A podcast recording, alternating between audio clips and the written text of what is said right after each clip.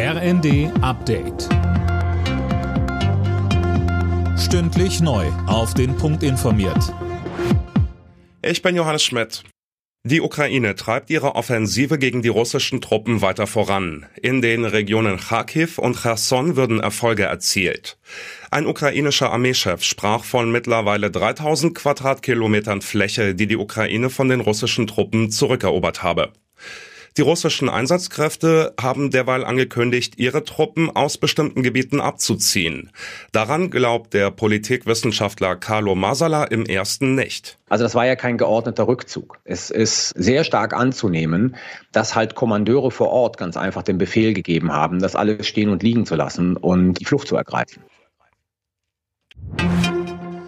Schweden erlebt eine lange und spannende Wahlnacht.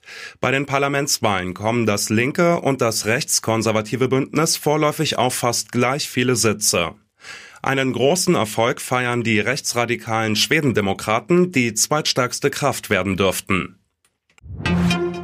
Bundestagspräsidentin Bärbel Baas fordert mehr Geld für die ärmeren Menschen im Land.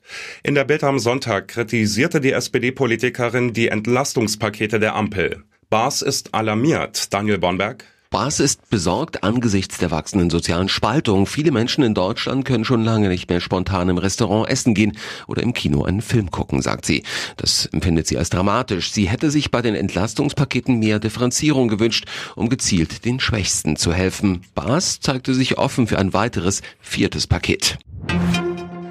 Die Fußball-Bundesliga hat einen Tabellenführer, den es noch nie gab.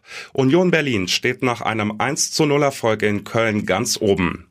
Freiburg konnte den ersten Platz nicht verteidigen, weil der SC zu Hause gegen Borussia Mönchengladbach nicht über ein 0 zu 0 hinauskam. Freiburg ist jetzt Zweiter.